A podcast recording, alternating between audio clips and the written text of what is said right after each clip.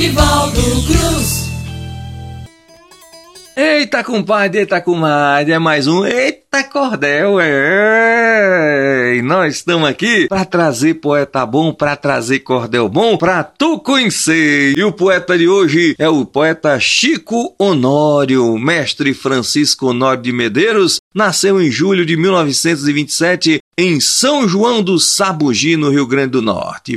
Poeta, violeiro e cordelista, fez sua primeira cantoria com Antônio de Lelé de Patos na casa de Zé Honório, em São João do Sabugi. Depois formou dupla com Justo Amorim, com Chico Monteiro na fazenda de Senhorzinho Crisóstomo, a cinco léguas de Alexandria, no Rio Grande do Norte. Naquela época, todas tiradas a cavalo, no novenário de Santo Isidro, com o poeta violeiro Antônio Américo de Medeiros, duplou diversas vezes, publicou vários folhetos, bom danado. E esse que a gente vai ouvir hoje do poeta Chico Honório é o ano de 1940 e o eclipse. O ano de 1940 e o eclipse é contando um pouco dessa aventura do poeta, mas vamos ouvir assim. No ano de 27, nascia no sítio Palma, nas terras de Caicó, vou descrevendo com calma, talvez para santo orgulho, aos 31 de julho, no mundo mais uma alma. Nascido e muito sofrido num mundo sem regalia, o pai, por ser muito austero, sempre a tudo repelia. Homem sincero e modesto, nesse tempo ser honesto, desfrutava de valia.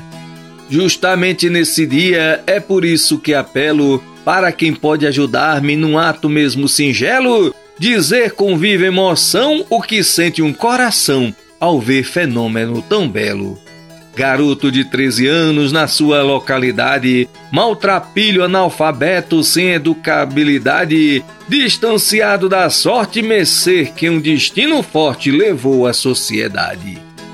O avô materno um dia chamou dos pais atenção Vamos dar a esse jovem um pouco de educação. Vocês não podem pagar, mas eu pretendo ajudar, também quero dar-lhe a mão. No outro dia, bem cedo, tomo logo providência. Mandou-me para a escola num dever de consciência. Me aconselhava dizendo: meu neto estando aprendendo, lhe darei toda assistência.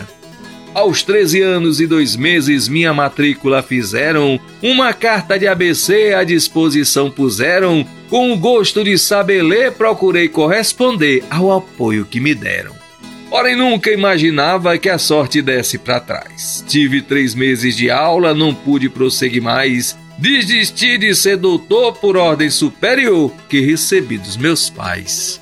Logo no dia seguinte, não estou lembrando a hora, voltei para falar com o mestre, sabendo que estava fora. Com os ex-colegas falei, a mão do mestre apertei, despedi-me e fui embora.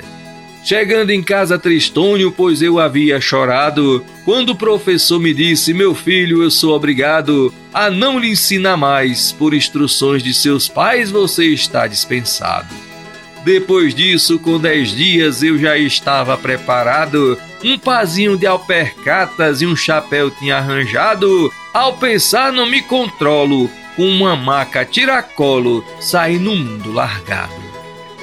Pedi a benção meus pais, supliquei felicidade e me despedi dos irmãos combalido de saudade, pois nesse momento eu ia deixando uma moradia por outra localidade às quatro da madrugada, conforme assim está escrito. Nem um dia da semana, nem um mês por mim foi dito.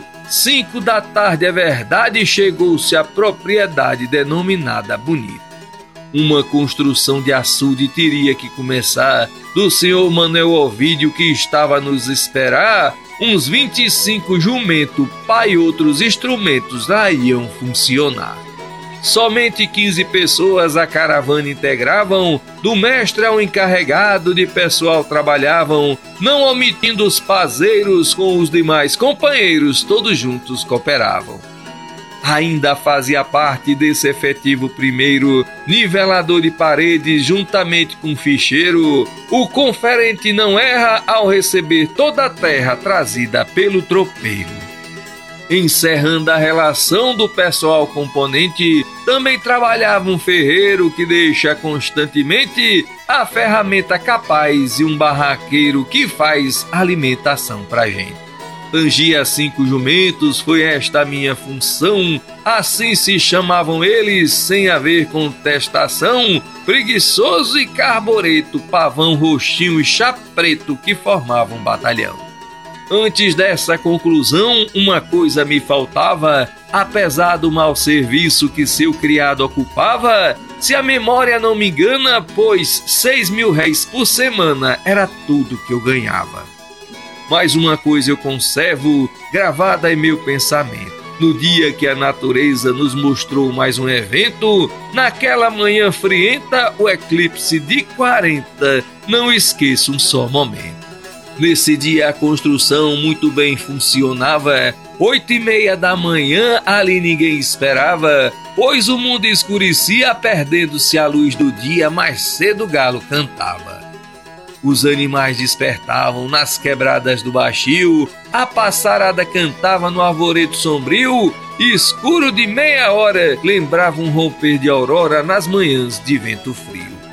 Os anos que me separam daquela grande ocorrência não me farão esquecer em toda a minha existência um feito da natureza por Deus na sua grandeza, deixando na consciência. Agradeço aos meus ouvintes pela atenção que me deram. Desculpas também eu peço do enfado que tiveram. Quem pôde assistir comenta o eclipse de 40 para aqueles que não puderam. Eita danado, imagine só você, né? Um, um, um, o dia escurecer e você não saber o que está acontecendo. Só o cordel mesmo para trazer essas emoções pra gente, né, meu compadre? Né, minha comadre? Pois é, então foi aí a história escrita pelo poeta Chico Honório, poeta danado de bom lá do Rio Grande do Norte. Compadre velho, minha comadre, obrigado pelo carinho, valeu mesmo, um beijo nesse coração grande que você tem. Viva a cultura popular brasileira, viva a cultura popular nordestina e viva nós!